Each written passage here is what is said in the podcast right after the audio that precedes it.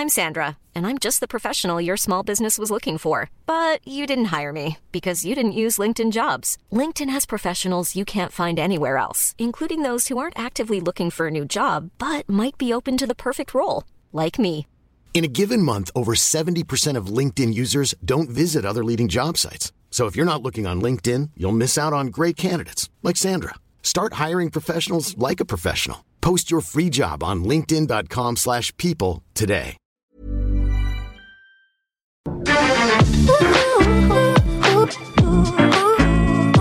Hagamos Agenda, la otra mirada, un espacio de diálogo para proponer, motivar, inspirar, provocar, compartir, escuchar y sobre todo acompañar. Conduce Ana María Lomelí.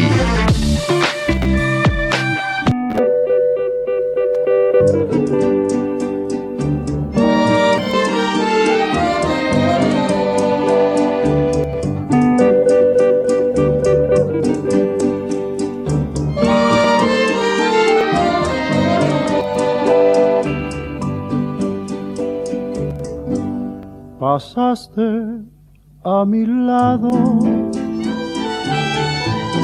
con gran indiferencia. Tus ojos ni siquiera voltearon hacia mí. Muy buenos días, muy buenos días. Bienvenidos a Hagamos Agenda en esta mañana en que estamos muy románticos. Ya les platicaremos porque se cumplen esta semana 104 años del nacimiento de Pedro Infante, nuestro Pedrito Infante sin duda. Mi nombre es Julieta Santos, me da muchísimo gusto saludarlos a nombre de Ana María Lomelí, viene viajando justamente, regresando ya desde Dubai. Vamos a platicar, bueno, pues de esta expo que está concluyendo la Semana de México en la Expo Internacional 2020 realizada en Dubai. Y bueno, pues Ana María entrevistó a Marta Delgado. Ella es subsecretaria de Asuntos Internacionales y Derechos Humanos de la Secretaría de Relaciones Exteriores y nos van a dar el panorama general de todo lo que está pasando con 192 pabellones de diferentes países, entre ellos México, y una semana espectacular que comenzó el lunes pasado, no sé si tuvieron la oportunidad de ver, con la llegada del buque Escuela Cuauhtémoc allá a Dubái. Y bueno, pues ahorita vamos a adentrarnos en ese tema. Hoy es Día Mundial de la Diabetes. Gisela Ayala, directora ejecutiva de la Federación Mexicana de Diabetes, nos platicará justamente de la problemática en nuestro país de esta enfermedad. También es en, este, en esta semana, el 19 exactamente, el Día Nacional contra el Abuso Sexual Infantil. Y la verdad es que, bueno, pues es un tema que quisiéramos decir, está en ceros. No hay casos. No se presentan situaciones complicadas en esta situación o con este tema en nuestro país. Vamos a escuchar un poquito con el maestro Cándido Pérez, investigador de Early Institute. ¿Qué está ocurriendo? ¿Cuáles son las cifras? ¿Cuáles son los estados con mayor incidencia en diferentes eh, temas de violencia hacia los menores, niñas, niños y jóvenes? Estamos en el buen fin. ¿Ustedes ya compraron algo? ¿Encontraron una buena oferta por ahí? Pues luego que nos platique, porque por aquí ya me están haciendo señas de que sí, sí, sí encontraron buenas ofertas. Yo todavía ni siquiera me doy una vuelta, pero bueno, pues ya quedan poquitos días, acuérdense, el 16 concluye. Vamos a platicar un poquito de los derechos de los, de, de los consumidores en este buen fin y sabes también un poquito de cómo puedes aprovechar más tu tarjeta de crédito.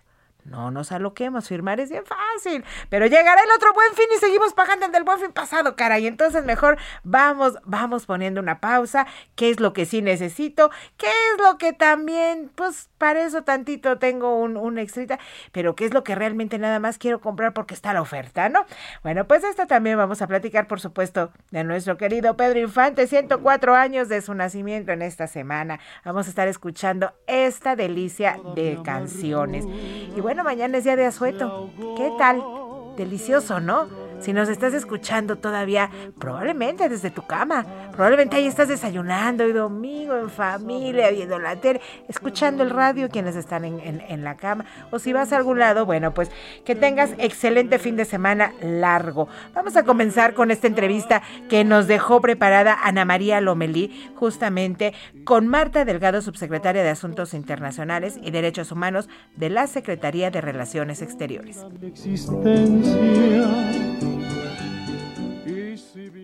Gracias, subsecretaria Marta Delgado. Mm, qué gusto poder platicar en Dubai. Hay muchos temas que platicar. Hemos recorrido la exposición. Hay pabellones de todos tipos y tamaños. Platícanos nosotros cuál es nuestra circunstancia. Nuestra situación es muy particular. Esta exhibición mundial estuvo a punto de ser cancelada definitivamente, pero los Emiratos Árabes Unidos decidieron hace un año que solamente la posponían. Y para muchos países eh, donde la pandemia fue fuerte en términos de eh, pues que la recuperación económica iba a ir, eh, pues no, no cedía y no cedía, como México y todos los países de, renta media, fue muy difícil tomar la decisión de pues salir del país, hacer una, un pabellón grande y más en la situación nuestra que tenemos una política importante de austeridad. Pero la oportunidad está en Dubái para poder hacer la recuperación económica y promover al, país en nuestros términos de turismo y de pues, eh, poner a disposición del mundo el patrimonio cultural del país era muy importante. Entonces se tomó la decisión de poder participar en Dubái con un presupuesto restringido, con participación financiera del sector privado y de los gobiernos locales, y en un pabellón que nos ofreció el propio gobierno de los Emiratos Árabes Unidos en renta, es un edificio de tres pisos de casi mil metros, y aquí el reto fue pues darle el toque y la personalidad de México, y por eso se decidió que fueran las artistas, los artistas, en este caso Betsabe Romero, la creadora eh, eh, de la, fachada. ¿no? Que, que, bueno, le, dio la verdad y le imprimió una, un, pabellón que a pesar de que estaba ya construido, es el único pabellón hecho a mano de la Expo Dubai. Eh, te he escuchado hablar en relación a, en lugar de más cosas, más personas. Exacto, lo que pasa es que uno viene con diferentes objetivos a la Expo Dubai, ¿no? Hay muchos pabellones que quieren hacer eh, valer su presencia en términos de desarrollo tecnológico o del liderazgo que tienen en, en factores pues de desarrollo de, los satélites, en fin, diferentes narrativas. Nosotros lo que quisimos es, con los recursos que tenemos, ser, eh, hacer una presencia en Dubái, porque no hay mejor embajador de México que sus artistas, sus artesanos, sus pensadores, sus eh, bailarines, sus cantantes. Entonces hicimos un programa cultural muy impactante, ha tenido una recepción fabulosa y decidimos también que el pabellón tuviera tres niveles de involucramiento inmersivo. Uno es la parte de eh, una experiencia artística, de fotografía de Pepe Sojo, en la fachada de Betsabe Romero con 200 artesanas de Etzatlán, Jalisco, que tejieron todo un sol de colores para pues, mostrar el renacimiento, el, eh, ahora sí que la salida nueva, el despertar. Y tenemos también un, restaurante mexicano para mostrar la gastronomía del país y la riqueza gastronómica. Y eh, este pabellón, este piso que es el de promoción económica o de eh, negocios que está puesto a disposición de los empresarios de México. Esto apenas empieza. La trascendencia sería un tratado de libre comercio, más embajadas en distintos países, eh, están involucradas muchas instituciones públicas, ¿no? Trabajaron con la Secretaría de Cultura, con la Secretaría de Economía, estamos viendo aquí un stand de, productos que vienen a, promocionar. ¿Cuál sería eh, nuestro objetivo, nuestro logro y cuáles son como que los plazos para saber si vamos bien o por dónde vamos?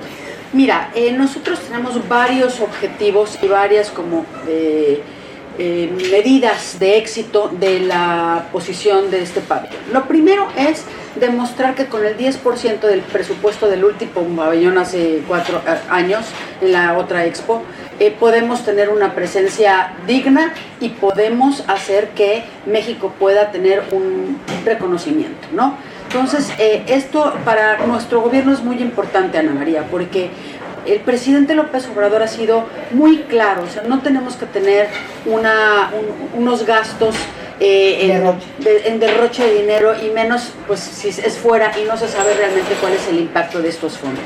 Esa fue incluso la motivación que tuvo eliminar las oficinas de ProMéxico que tenían un presupuesto de 1.500 millones de pesos anuales en el exterior y que el retorno de esa inversión del gobierno de México pues era bastante cuestionable.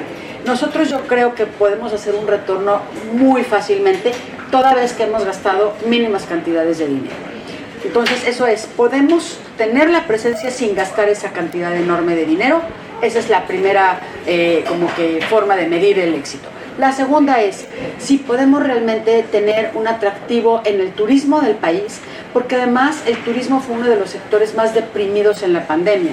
Entonces, estando aquí promoviendo a México en los 192 países que están presentes en la Expo, vamos a poder tener métricas de saber si, si tuvo un impacto realmente la difusión que tengamos aquí en Dubai.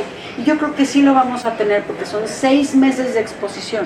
Entonces no es que fuiste una semana y ya este, tuviste, no sé, un millón de turistas. No, vamos a estar permanentemente con esa narrativa. Y también vamos a tener otros temas. Uno, el facilitar la inversión extranjera eh, a partir de este pabellón y nuestra propia relación con los Emiratos Árabes. Hoy hemos tenido justo, hemos empezado a tener reuniones ya para que los fondos de inversión tengan interés en el país. El corredor interoceánico fue un proyecto que hoy se posicionó para hacer una suerte de alianza y asesoría de DP World, que es la empresa pública del Estado emiratí sobre eh, logística y puertos y ese tipo de alianzas gubernamentales son relevantes y serán producto de esta Expo Dubai. Son algunos de los ejemplos de cómo nos puede eh, impactar esto positivamente. Ayer que eh, platicábamos con la directora de la exposición, que es una mujer, eh, yo de repente vi que una lágrima se asomó por que, que, algo te emocionó. Fue un día lleno de, de esas emociones por ser eh, el Día Nacional de nuestro país en la exposición y por, por no esperar tantas cosas que, que sucedieron, ¿no? El pabellón repleto de personas, eh, muchas felicitaciones, reconocimiento internacional de colegas periodistas en cuanto a, al trabajo realizado, pero ¿qué, ¿qué es lo que, con qué te has quedado de este esfuerzo enorme de llegar y ver el pabellón? Mira, la verdad es que esta ha sido una experiencia muy fuerte para un equipo en relaciones exteriores que ha eh, pues tratado de que México no se quede fuera de la Expo. México ha participado desde 1853 en las exposiciones universales y ver que lo podemos hacer con el nivel de dignidad con el que hizo México. Tenemos este pabellón con esta narrativa, pero también abrimos con Lila Downs y su concierto fue espectacular. Y siguió la presentación de Trocker, un grupo alternativo de música de, como rock. Eh, y estuvo, eh, por supuesto, el ballet folclórico de Amalia Hernández con 60 artistas en escena, y espectacular también.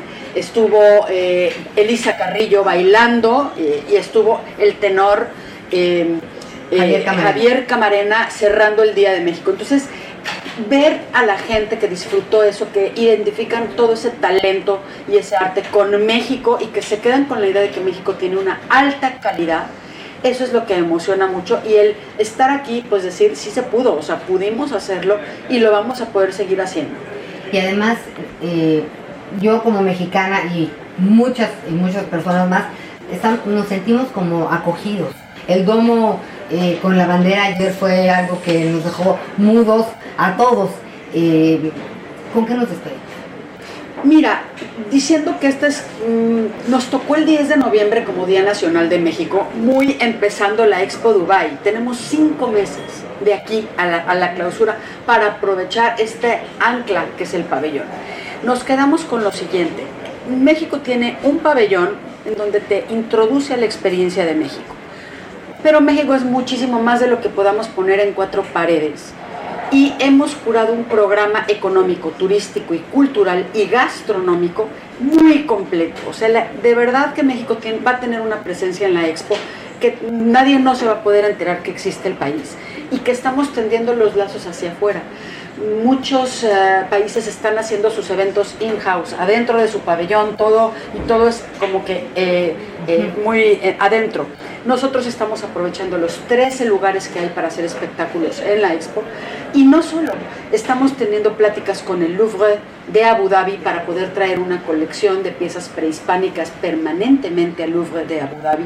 Estamos teniendo pláticas con el distrito de Sharia, que va a ser la sede de la Feria Internacional del Libro eh, el año que entra y que ahí vamos a traer una exposición de Frida Kahlo para niñas y niños Estamos cerrando tratos también en temas de derechos humanos, de promoción de liderazgo femenino en el mundo, porque los Emiratos tienen interés en esta agenda.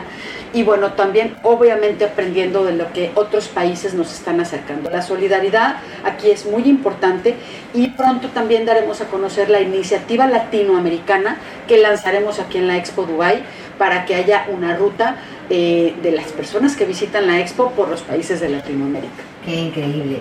Y además veía que están involucradas muchas instituciones. Eh, estaba la Secretaría de Cultura, la de Economía eh, y otras más, Banobras, por ejemplo, que pues, es un trabajo en equipo de todos. Claro, y al final, por ejemplo, simplemente a este Día de México, en Dubái nos acompañaron tres gobernadores. Estuvo el, el, gobernador Omar Fayad del Estado de México, el gobernador Mauricio Murat de Oaxaca y el gobernador Mauricio Vila del Estado de Yucatán. Además, han puesto interés y van a participar en esta expo también los gobernadores de Sonora, de Tabasco y de Zacatecas que están subidos con nosotros en este proyecto.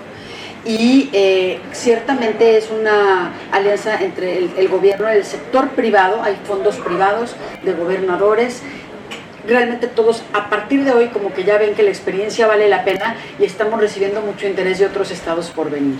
Bueno, y, comentan los gobernadores que tienen reuniones en distintos niveles para empezar a hacer eh, todas estas alianzas y, el caminito que nos Lo que hacemos es hacerles una agenda muy completa, a lo mejor un poco exhaustiva porque ah. nos traemos todo el día, pero de reuniones con autoridades, primero de los Emiratos, empresas de los Emiratos y luego de otros países del mundo, porque aquí se reúnen pues con empresarios de Alemania, de Estados Unidos, de eh, Arabia Saudita, de China, de Japón, o sea, depende de los sectores y de los temas económicos que traiga cada estado, les organizamos toda su agenda de promoción económica.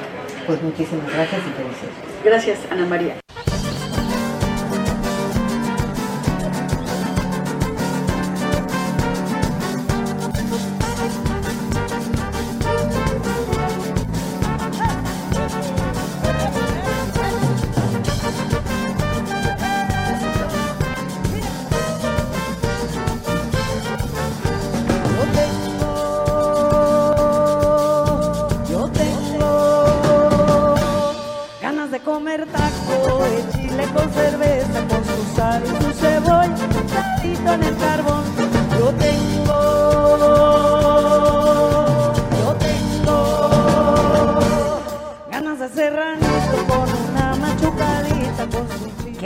Este ritmazo.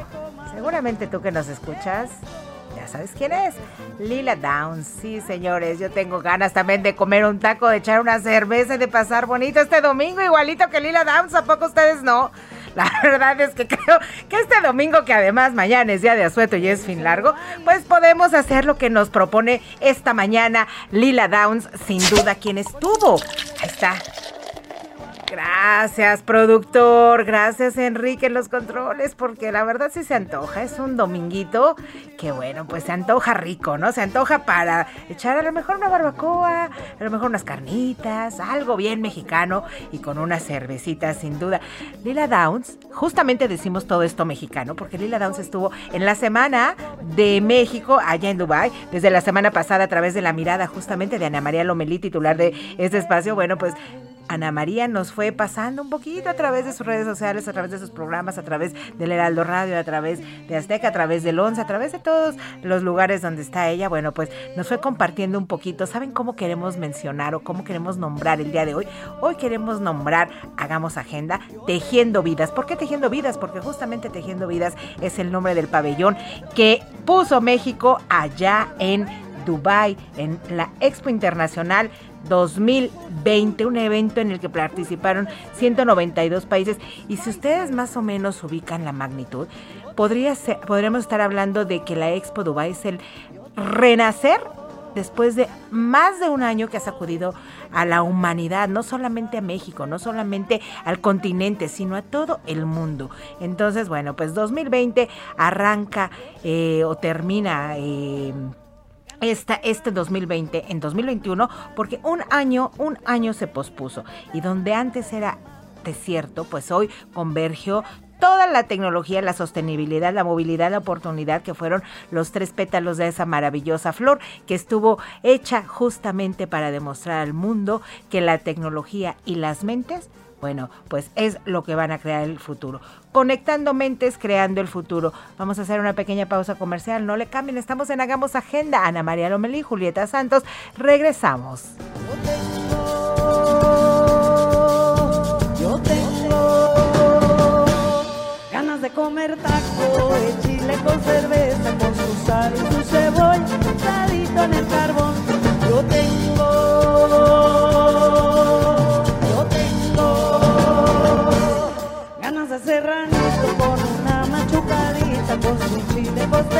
Costeñito patemado de comal.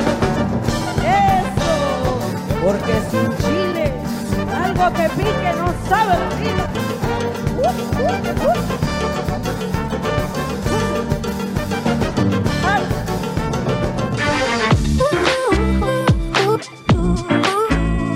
Hagamos agenda con la periodista de la otra mirada, Ana María Lomelí.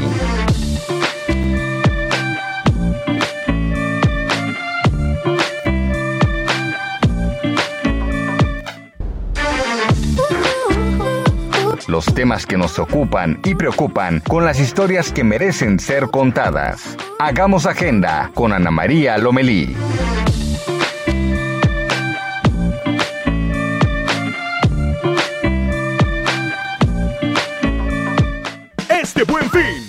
Estelares del Festival del Ahorro Soriana. Departamento de congelados, yogurts, salchichas y jamones en paquete. Compra dos y gratis el tercero de igual o menor precio. Congelado, yogurts, salchichas y jamones. Compra dos y lleva gratis el tercero. En Soriana, Mercado y Express. Solo 14 y 15 de noviembre. Aplican restricciones. Amorcito corazón, yo tengo tentación de un beso que se prenda en el calor de nuestro gran amor, mi amor. Ay, ay, ay, la verdad es que romantiquísimo ese Pedrito Infante, ¿verdad? Sí, la verdad. Bueno, pues 104 años de su nacimiento, este 18 de noviembre, por eso lo estamos pues recordando aquí en Hagamos Agenda. Pero hoy, hoy, justamente cambiando un poquito ya de tema, bueno, pues hoy es el Día Mundial de la Diabetes, una de las enfermedades que lamentablemente en nuestro país es de las primeras causas de muerte entre hombres y mujeres. De esto vamos a platicar esta mañana con Gisela Ayala, directora ejecutiva de la Federación Mexicana de Diabetes y también, bueno, pues ella vive con diabetes tipo 1 desde 1991. Nos da muchísimo gusto recibirte aquí en Hagamos Agenda, Gisela Ayala. Muy buenos días. Hola Ana María, un gusto saludarte igual que a tu radio escuchas y fíjate que Pedro Infante, según algunas eh, referencias, también vivía con diabetes tipo 1. No, es verdad, con diabetes tipo 2. Ah, Pedro Infante. Mira. ¿Qué te parece? Mira, pues sin querer, sin Hey, I'm Ryan Reynolds. At Mint Mobile, we like to do the opposite of what Big Wireless does. They charge you a lot, we charge you a little. So naturally, when they announced they'd be raising their prices due to inflation, we decided to deflate our prices due to not hating you. That's right. We're cutting the price of Mint Unlimited from $30 a month to just $15 a month. Give it a try at mintmobile.com slash switch. $45 upfront for three months plus taxes and fees. Promote for new customers for limited time. Unlimited more than 40 gigabytes per month. Slows. Full terms at mintmobile.com. querer, supimos justamente que, pues en este mismo día, en este mismo día de la diabetes, que lo estamos recordando por su 104 aniversario de nacimiento, bueno, pues ahí está una de las principales figuras del cine mexicano y, bueno, pues también con diabetes. Gisela, cuéntame un poquito, por favor, cuéntale a nuestro público. La diabetes es una de las principales causas de muerte en nuestro país. ¿Por qué sigue ocurriendo eso? Pasa en nuestro país? ¿Cómo controlarlo? Es una gran pregunta, Julieta, y, y de hecho nos la hacemos en México y obviamente en todo el mundo. Lo, las cifras, las cifras de personas con diabetes, con diagnóstico, siguen incrementando. De hecho, eh, está por darse a conocer el, el, Atlas Mundial de la Diabetes que reporta que habría ya más de 500 millones de personas con diabetes en el planeta. Son varias causas. En el, en el caso de la diabetes tipo 2, que ya mencionaba hace un rato, es una diabetes que obedece y ahí igual se van encontrando algunas explicaciones. La diabetes tipo 2 representa alrededor del 95% de todos los casos y tiene que ver con que tú tengas familiares con diabetes, papás, hermanos, abuelos, tiene que ver con la edad, Después de 35 años, en el caso de los mexicanos, hay un riesgo mayor de desarrollar diabetes tipo 2. Tiene que ver con la etnia. Los mexicanos tenemos pertenecemos a una etnia que nos da un riesgo mayor de desarrollar diabetes tipo 2 y con algunas cosas que podemos modificar como la alimentación. Alimentación desbalanceada pues provoca obesidad, pero también te, te, da un riesgo mayor de desarrollar diabetes tipo 2. No hacer ejercicio, ser sedentario, hace que tu cuerpo no utilice la insulina de manera adecuada y te da un riesgo mayor. Y obviamente la obesidad es uno de los factores de riesgo que tienen un mayor peso, pues, valga la expresión en esto, un mayor peso en el desarrollo de diabetes tipo 2. Gisela, este año uno de los lema, el lema, el lema de este año es el acceso al cuidado de la diabetes y no ahora cuando. Veo que también la federación, bueno, pues está participando muchísimo y siempre, siempre la federación de verdad, personas que nos están escuchando en este momento, si no tú, a lo mejor conoces, sí seguro, a personas que necesitan esta información. ¿Cómo podemos acercarnos precisamente a este cuidado? ¿De qué manera? Porque bueno, pues podemos tener o quienes tienen diabetes pueden tener una vida exactamente igual o mejor quizá que quien no tiene diabetes, ¿no? Lo dices muy bien, Julieta. La alimentación, por ejemplo, que, que se sugiere para las personas que vivimos con diabetes, es una alimentación balanceada, que contemple todos los grupos de alimentos, que tenga horarios definidos, que no te quedes con hambre pero que tampoco llegues hasta reventar, como decimos aquí en México.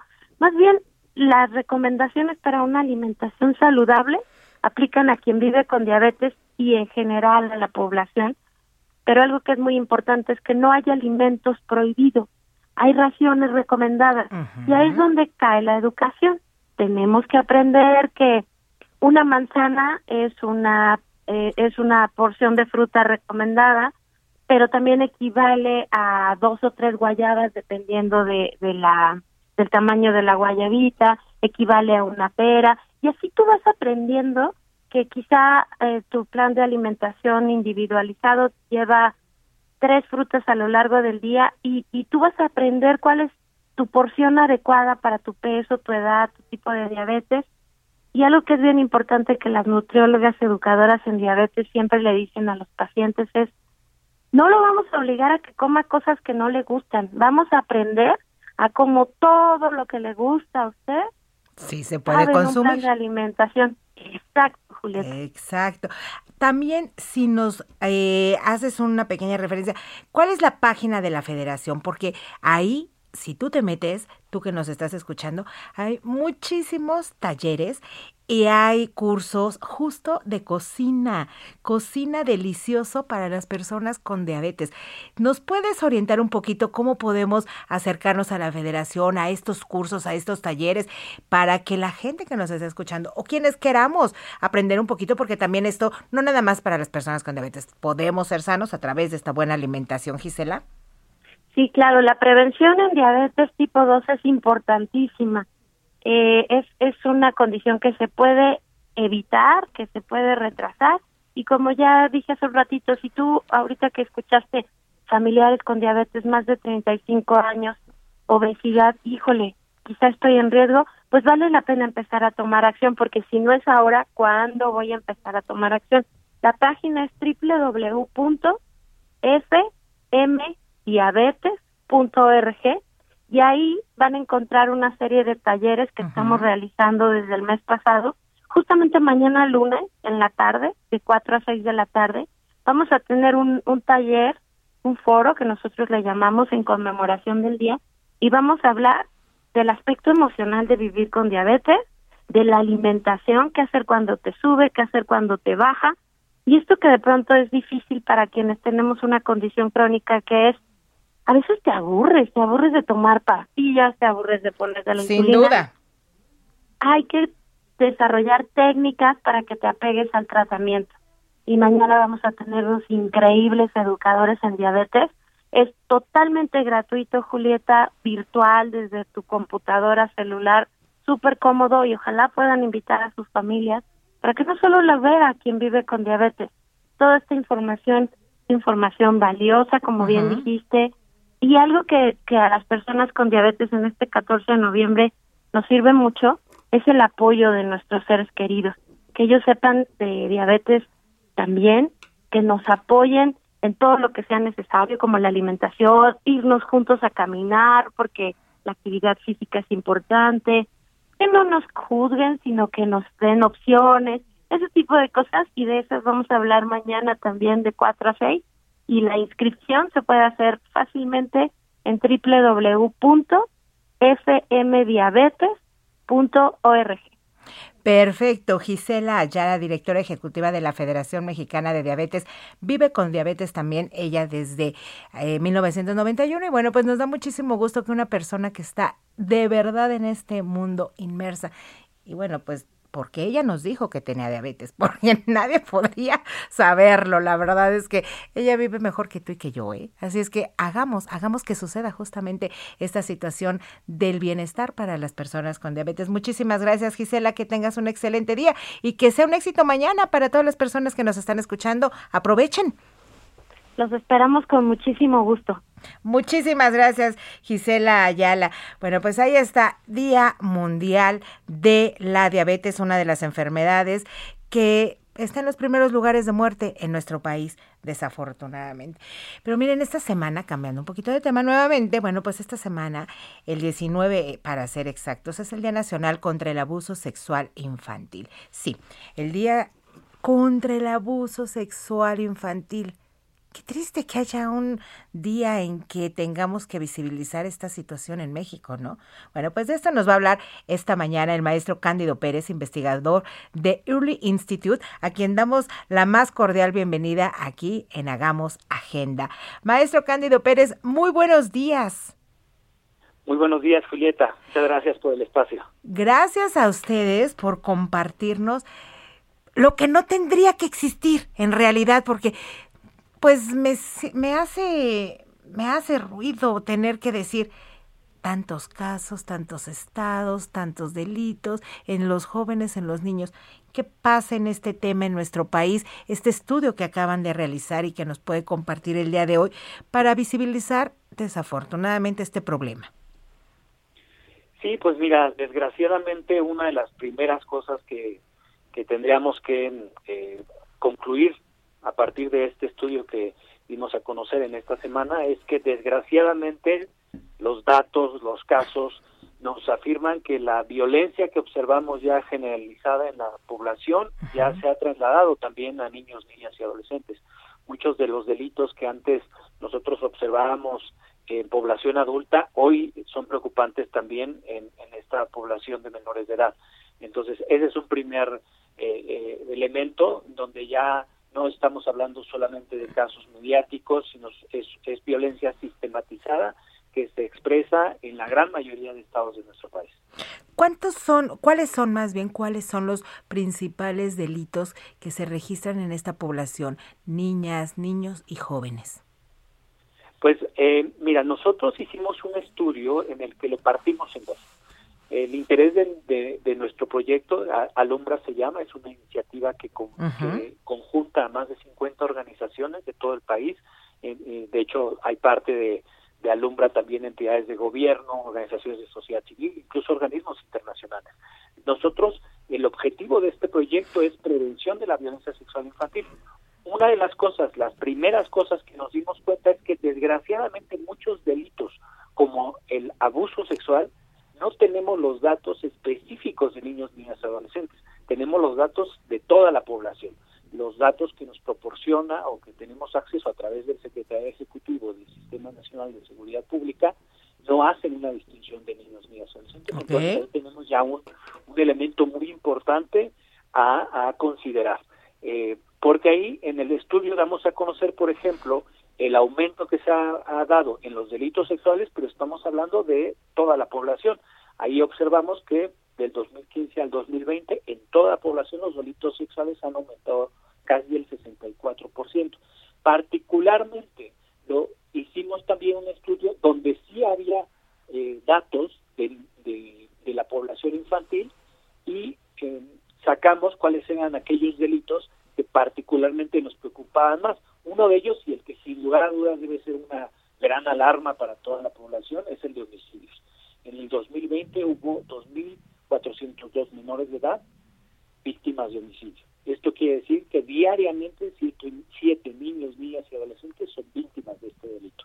es una situación gravísima. Durísima la cifra, de verdad, si no les simbra a quien nos está escuchando, es que de repente alguien por ahí dice, parece que nos estamos eh, ya, ya es normal, parece que ya estamos acostumbrándonos y está normalizándose escuchar estos números, pero detrás de estos números, eh, maestro, la verdad es que lo que hay son víctimas, personas afectadas, familias afectadas, comunidades afectadas, un país afectado. Si vamos de lo más pequeño a lo más grande, ¿no? Comienza en uno, así siete mil lo que nos está diciendo de las cifras, bueno, pues la verdad es que está terrible. Los estados, maestro, con mayor índice delictivo y menor. Pues depende de cada uno de los delitos. Por ejemplo, este delito particularmente de, de, homicidio, los tres estados que son eh, donde los niños, niñas adolescentes son más víctimas es Guanajuato, el número uno, Zacatecas número dos y Michoacán número tres. Esos son estados que son no solamente violentos, como sabemos, respecto a la población eh, adulta, sino también respecto a, eh, eh, de entrada en este delito de homicidio son los, estados, los tres estados que más preocupan. ¿Y los que menos, los más seguros? Pues, eh, como te decía, depende de cada uno de los delitos. Por ejemplo, hay estados que se repiten mucho en varios delitos. Nos sorprendió, por mencionarte un ejemplo, en, el sentido negativo, Quintana Roo.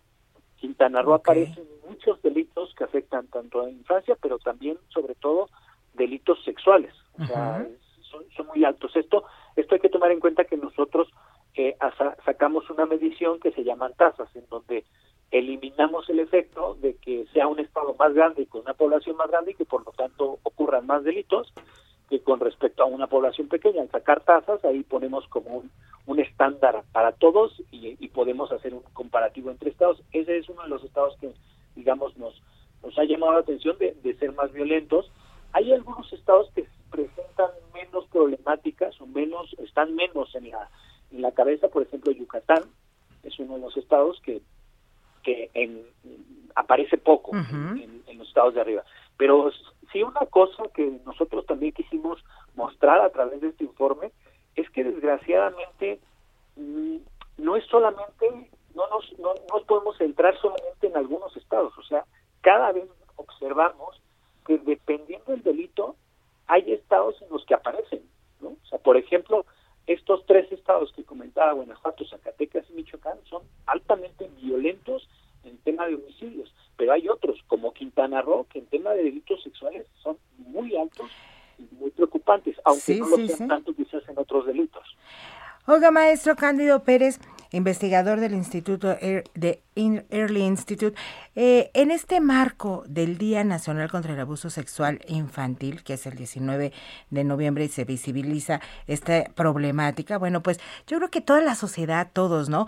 Los adultos, las mamás, los papás, los tutores, los cuidadores, todos, nosotros, los medios de comunicación, todos podemos formar parte de de tratar al menos de colaborar con un granito para que se reviertan estas terribles cifras que nos ha dado, ¿no? ¿Cómo podemos hacerlo? Pues justamente eh, para comenzar a combatir esta violencia sexual contra los chiquitos, ¿no? Sí, y no podría ser más a- acertado el, el- el comentario porque precisamente una de las cosas que nosotros estamos haciendo énfasis desde Alumbra es la responsabilidad colectiva. Es decir, esto evidentemente tiene una parte que ver con las autoridades, pero también tiene que ver mucho con padres, madres, cuidadores, también por aquellos que aunque no tengamos un niño o niña a nuestro cargo, podemos ser testigos, podemos ser eh, parte de, inclusive en algunas ocasiones. No, no, no, maestro, todos, todos, todos tenemos niños alrededor. Un sobrino, un primito, un, un vecinito, lo que sea, todos, todos formamos parte de, de, de este esfuerzo, podríamos decir, podemos hacer una cadenita, un poquito cada quien. Tú que nos escuchas, el maestro Cándido Pérez, aquí Enrique que está en los controles, yo que estoy aquí en el micrófono, todos, todos. La verdad es que todos podemos participar y ser, pues, a lo mejor, poquito guía para los chiquitos, ¿no?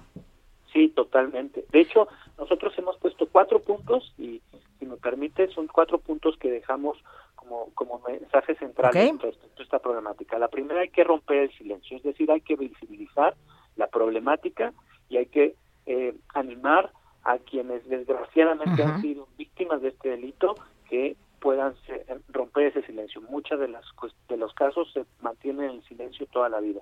Ese. Otro de los puntos fundamentales es escuchar y creer a niños y Ujú. adolescentes cuando ha ocurrido un caso.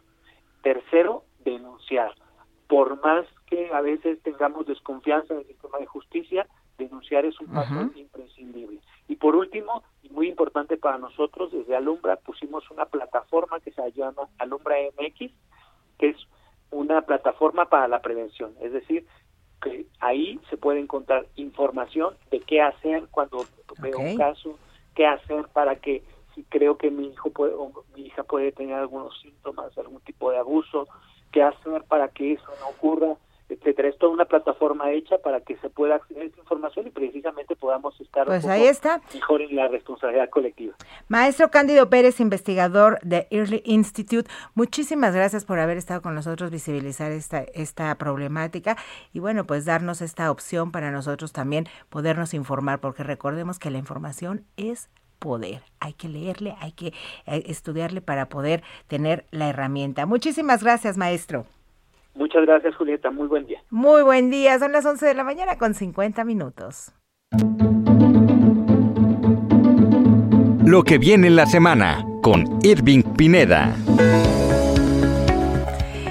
Querido Irving Pineda, en esta ocasión, ¿sabes qué viene en la semana? Pues yo creo que Anita llegando mañana, no sé, la madrugada. ¿Tú cómo andas? ¿Qué nos Oye, tienes para esta ver, semana? A ver, a ver si quiere volver de Dubai, ¿no? Yo que se lo pasó muy bien, ¿no?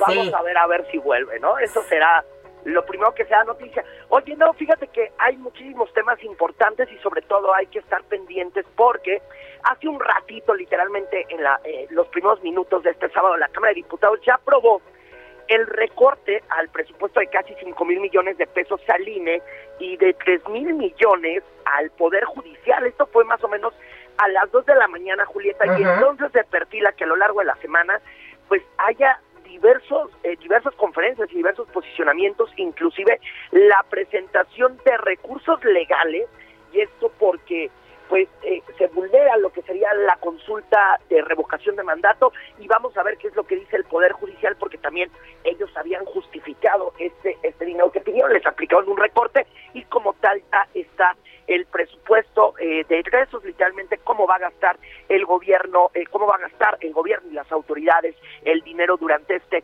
2022. Estamos atentos a la presentación. Y prácticamente sin cambios.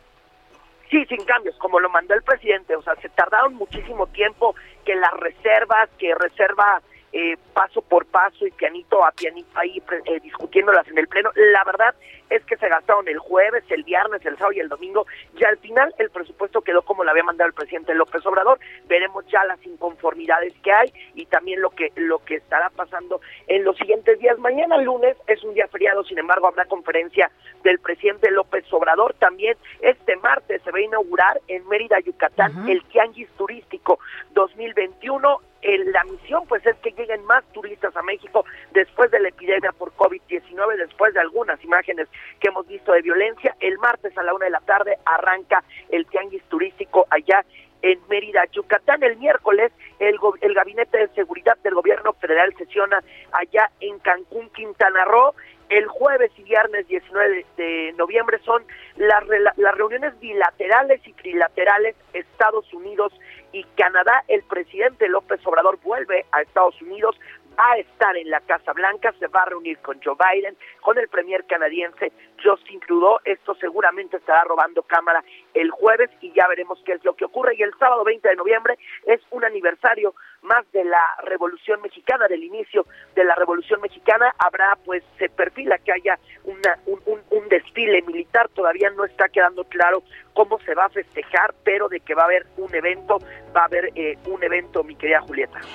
Pues yo, Irving, antes de despedirnos, que gracias por acompañarnos esta mañana, te quiero mandar un abrazo. Te voy a decir por qué. Porque el 19 es el Día Internacional del Hombre. Entonces, yo les quiero mandar un abrazo a todos los hombres que hacen posible Hagamos Agenda aquí en el Heraldo Radio. Mira, Héctor está hoy con nosotros, Ángel está con nosotros, este Enrique, Andrés L que siempre está con nosotros, tú y bueno, pues ahí está la felicitación para esta semana, señoras démosle un abrazo y una papacha a todos los hombres que nos rodean, por lo menos este 19, ¿no? mínimo. que tengas un excelente inicio de semana, Irving. Estaremos pendientes de lo que pase por allá en Mérida. Que desde allá va a estar Ana María también, ¿eh? De Dubái se traslada a Mérida, fíjate. No, hombre, no, hombre, bueno. Te digo que no quiere volver a la a, Ciudad de México. Ya sé, pero bueno, muchísimas gracias, Irving, de esta manera. Buenos días. Nos despedimos en Hagamos Agenda aquí en el Heraldo Radio. Ángel Arellano, Gina Monroy, Enrique Hernández, Yasmín Hernández, muchísimas gracias por haber estado con nosotros en los controles, en la edición, en la producción, en la información. Mi nombre es Julieta Santos, a nombre de Ana María Lomelí. Nos escuchamos el próximo domingo. Disfruten su fin de semana largo.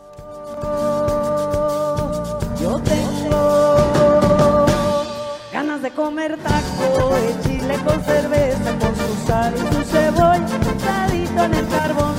Yo tengo